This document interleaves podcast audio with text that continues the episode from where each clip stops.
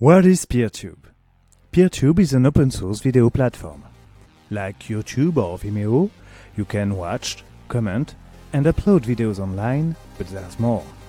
It empowers you to be more than a user. You can make the web yours by installing your own PeerTube. Federation. PeerTube instances can sync together. When MeowTube chooses to sync with DocTube, all of DocTube videos can be watched on MeowTube. The video files stays on DocTube server while being streamed seamlessly to MeowTube. This federation approach creates a video network with shared video catalog without paying for more disk space. This is the base of the web. Peer-to-peer streaming. You don't need a data center to run PeerTube. When someone watches a video, it is streamed directly from the PeerTube instance.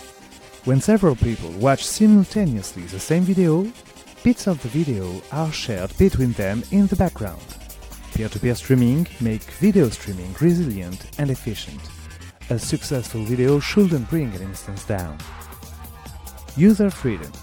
PeerTube is an open source software with community-driven development. Institutions, medias, communities, anyone can make their own video tube with their own rules at a low cost.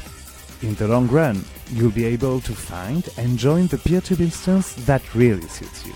Make the web yours again, get its control back one video at a time, just join PeerTube. Join peertube.org.